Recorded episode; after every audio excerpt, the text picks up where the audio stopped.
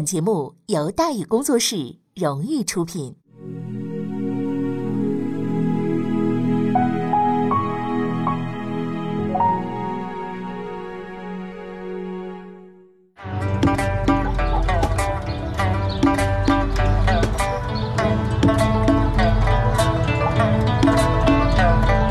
说书唱戏劝人方，三条大道走中央，善恶到头终有报，人间正道是沧桑。给您续上一杯茶，我慢慢的说，您细细的品。听大禹话说，明朝除了咱们广播直播以外啊，我们还在喜马拉雅独家网络发布。各位呢，可以登录喜马拉雅手机和电脑客户端，搜索“大禹茶馆”，选择收听。上期节目咱们说到哪儿啊？咱们说到。乱作一团，流都南京遴选皇帝，意见不一，东林党人反对升高，人气彰显，这个威望呢也非常卓著啊。如果没有问题的话呢，这个朱由崧啊，基本上呢就可以呢作为这个选四总决赛的呃优秀选手啊，就冒出来了。可是呢，咱们说了，东林党人反对升高啊，东林党的评委举起了否决牌啊，这个。东林党啊，说实在的啊，比较有意思的政治团体。著名的东林党人顾宪成写过这么一副著名的对联啊，我一说出来，大伙儿都说哇，好，原来是他说的啊，叫什么呢？叫风声雨声读书声，声声入耳，家事国事天下事，事事关心啊。这可以算作是东林党的座右铭和行为准则了。咱们说直白一点，就四个字儿。就是什么？这天下的事儿就四个字啊，叫逮啥管啥。具体落实到行动上呢，又可以分成两种情况啊。一种呢是以天下为己任，二呢就是唯恐天下这不乱啊。反正从东林党历史来看呢，大多数啊东林党人情况属于后一种，是吧？这个就在选四即将啊一锤定音的时候，东林党再次发挥优良传统啊，以遭革职的南京礼部侍郎，咱们在说前面的时候呢提到过这位啊，让人给害得不浅。被革职的南京礼部侍郎钱谦益为首的东林党评委一致认为，福王不可立。理由呢？理由不咸啊，不咸。那少加点盐，淡点不不就好了吗？啊，不咸，不咸。那谁咸呢？谁谁家的盐多呀？哎，陆王朱长方啊。朱朱长朱长方这玩意儿血缘太远了点吧？远，哼，不要紧，立贤不立亲。选四总决赛出现僵局了，评委也好，观众也罢，目光都投向了拥有最终裁判权的首席评委谁呀？史可法。选四选出这么一结果来，确实是史可法呀始料未及的，这就让他陷入了两难的境地。你说册立福王吧？甭管是从伦理上来讲，还是法理上来讲，都是足以服众的。有些朋友呢，经常会提出这样的一个问题啊，说为什么咱们中国历史上会有这么一个概念啊，就是立长立嫡，甭管这个人是个傻子还是个什么暴君，反正就必须得立他这么一个。其实你如果呀，从一个什么角度来看呢？从这个啊平稳的角度来讲的话，这是最好的一个啊选择。为什么你不管是立贤贤什么标准叫贤呢？啊，是能够征伐天下算贤呢，还是能够这个啊呃吟诵诗篇算贤呢？还是说像李煜那样写诗写词书法绘画什么都好，唯独就治国不行的算贤呢？所以选贤这件事情啊，呃标准太多啊，不好恒定啊。所以呢，就拿了一个最简单的标准，就是立长立嫡。你甭管这个长。第一啊，他是个傻子，他还是个什么不行的人，但是利他，各方势力都没话说，哎，所以这就是最大公约数啊。所以呢，咱们刚才也说了，册立福王，从这个时候啊，南明这个时候的角度来讲的话，甭管是伦理上还是法理上，都是各方各面的，哎，这个一对一块的啊，都可以能说得过去的。可是偏偏呢，势力庞大的东林党就不乐意。那为什么不乐意呢？册立陆王，东林党是满意了啊，但是呢，舍金立书这个做法就堵不住大伙儿的嘴了。你说陆王咸于福王，你这是是吧？上坟烧报纸，你糊弄鬼吗？你这不是啊？啊，除了弹琴弹得妙，围棋水平高，请问朱长方还有什么其他的多余本事吗？啊，能生孩子，是吧？难道还想选一南唐后主李煜出来吗？对不对？是吧？所以后来事实证明啊，朱长方其实是最没品的一个。朱由崧、朱长方谁贤谁不肖，史可法搞不清楚。但是他预感到，这次啊选嗣结果如果搞得不好的话，必将导致一场巨大的政治风波。这种预感源自选嗣背后隐藏着的玄机。为什么东林党就是不愿意选福王呢？东林党和福王朱由崧啊有过节。确切的讲啊，东林党和老福王朱长洵的旧怨难解。这才是整件事情这个僵局那个扣所在的地方，啊，这件事儿的过程呢比较复杂，但是咱们呢之前其实说过，各位朋友们往前要想一想，朱长洵他娘是谁，朱长洵他爹是谁，你想清楚这件事情，你就知道这怎么回事了。万历皇帝想立不是长子的朱长洵。就是这福王为皇太子，以后接自己的班儿，但是逮啥管啥的东林党不答应，所以在万历时期，东林党为了阻止朱长洵继承大统，可以说是不惜血本，与万历皇帝和郑贵妃，就是朱长洵的生母，展开了一场激烈的国本之争。万历皇帝朱翊钧为此处置了三百多名官员，近一半遭罢免乃至流放。朱翊钧甚至以代政进行抗议，但是无济于事。东林党矢志不渝，凭借慷慨赴难的勇气，不达目的誓不罢休。这是一场长达十五年的拉锯战，朱翊钧最终还是服了。在万历二十九年，册立长子朱常洛为皇太子，朱长洵同时被册封为福王。但是山水轮流转呢，朱长洵死了。但是新福王朱由崧是否会反攻倒算呢？让朱由崧上了台了，东林党人在朝廷里边还有没有立锥之地呢？东林党人心里是没有底的。与其拿自己的政治前途甚至身家性命冒险，还不如索性干脆把福王父子得罪到底得了，是吧？你别忘了，南京可是东林党的老巢啊！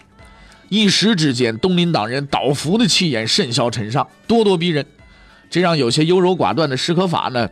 这时候就有点啊举棋不定了，啊，史可法估计是巨蟹座是吧？这跟我似的，选择困难是吧？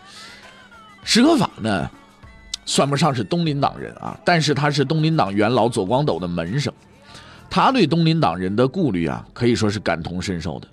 万一成功登位的朱由崧果真翻起旧账来了，自己说不准也跟着东林党人一起倒了霉。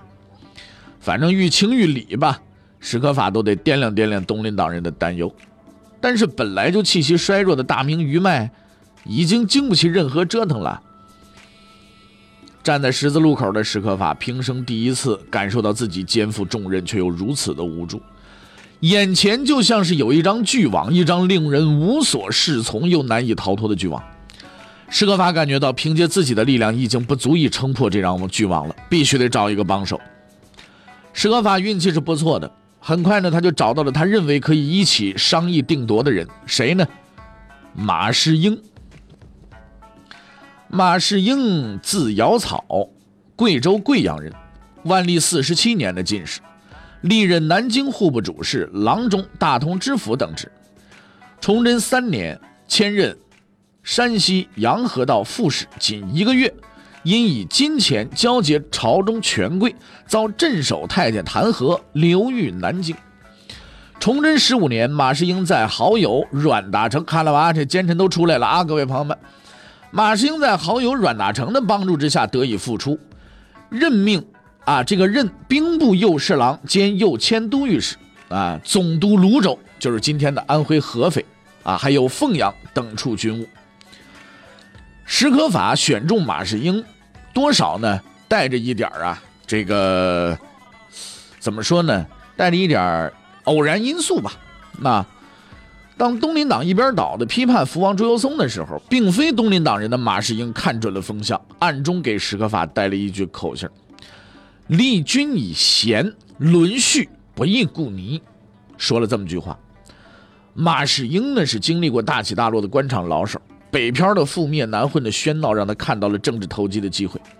马士英如愿以偿，他抛了一句模棱两可的口信在史可法看来无异于雪中送炭，真是千金易得，知己难求啊！史可法密约马士英至浦口，啊，将南京兵部右侍郎吕大器，还有南京呢，呃，都御史张慎言等东林党人对福王朱由崧的诋毁之词呢，毫无保留的就向马士英交了底儿。白纸黑字啊，隶属朱由崧七宗罪啊。什么不孝了、虐下了、干预有司、不读书了、贪了、淫了、酗酒了？史可法还补充说：“再犯不忠不孝，唯恐啊，这个恐难主天下，是吧？”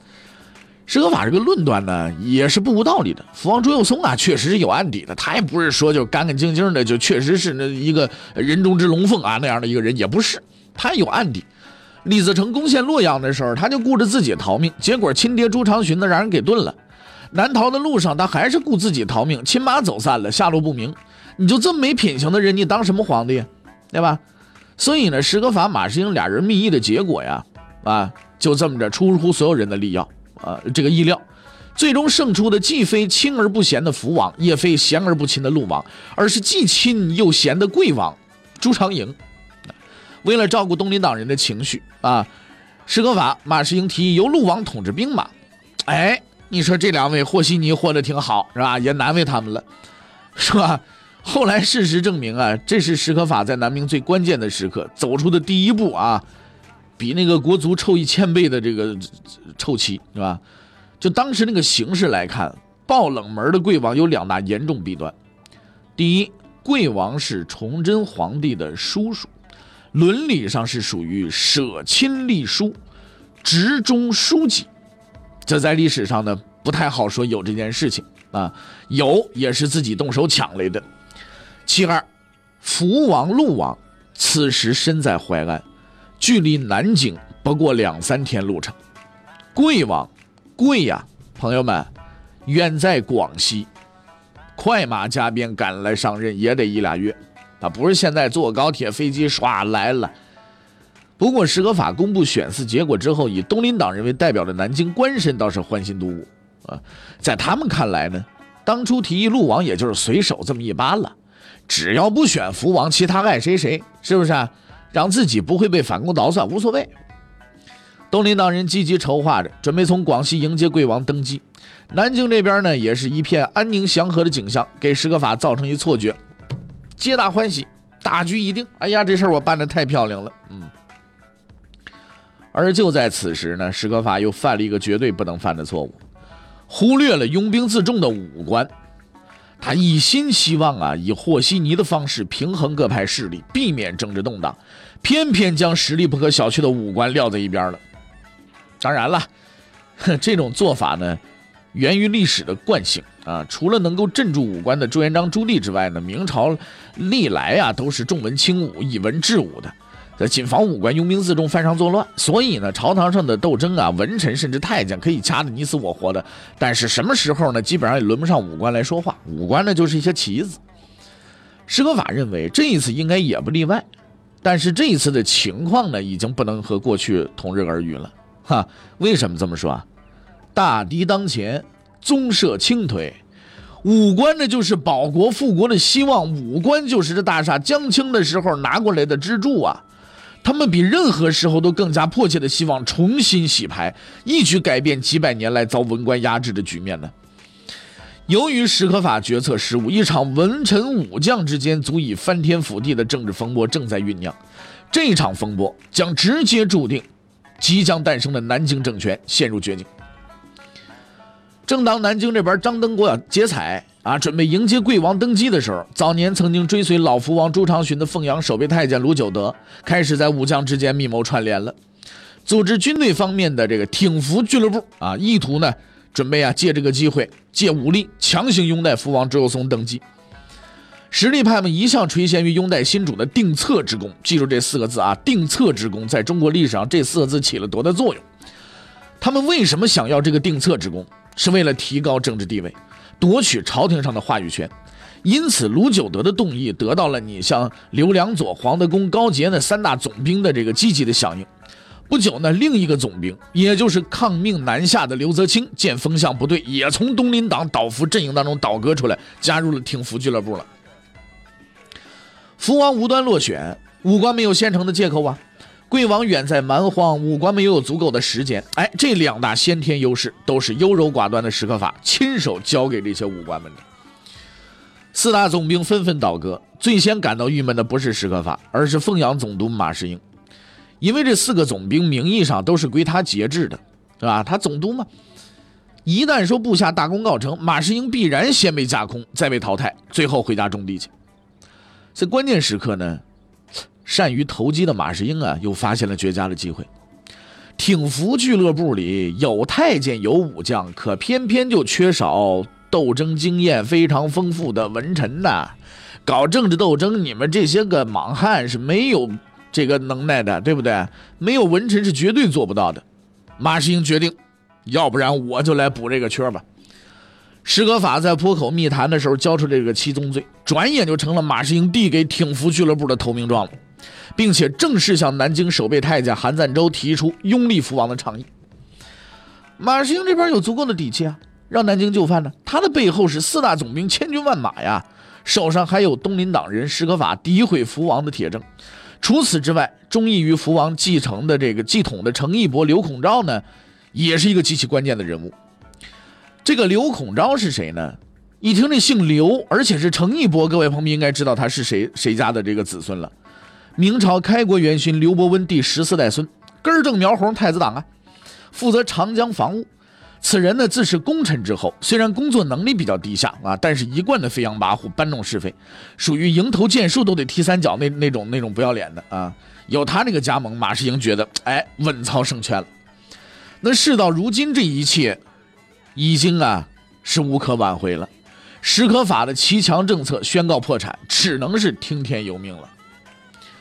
五月初一，福王朱由崧在马士英高洁的武装护送下抵达南京。两天后，暂就监国，就是代理皇帝之位啊。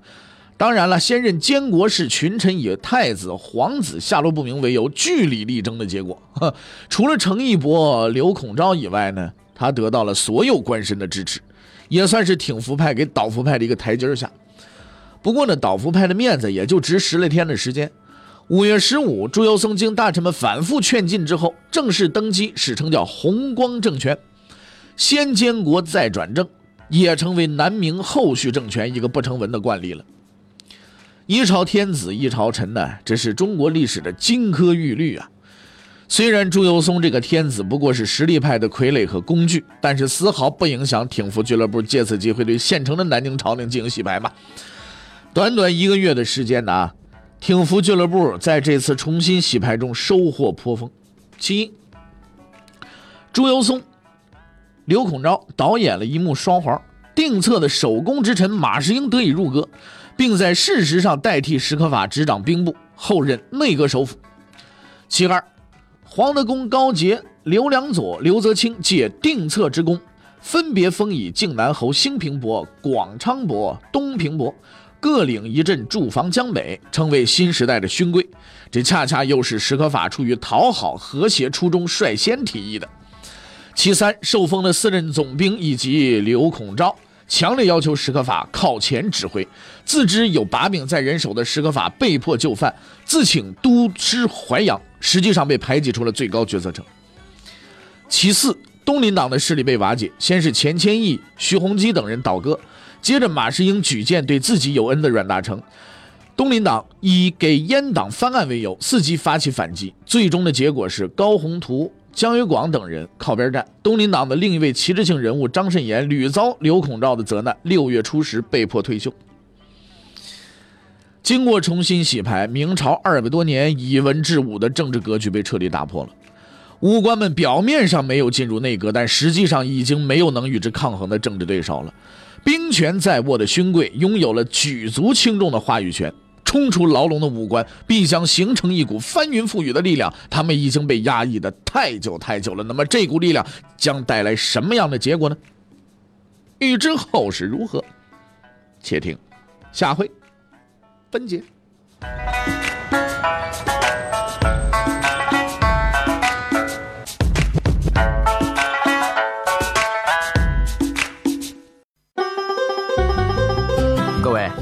你想跟大禹交流吗？你想跟大禹辩论吗？你想给大禹指出错误吗？来微信吧，微信搜索订阅号“大禹茶馆”，哎，就能实现了。记住啊，宇是宇宙的宇。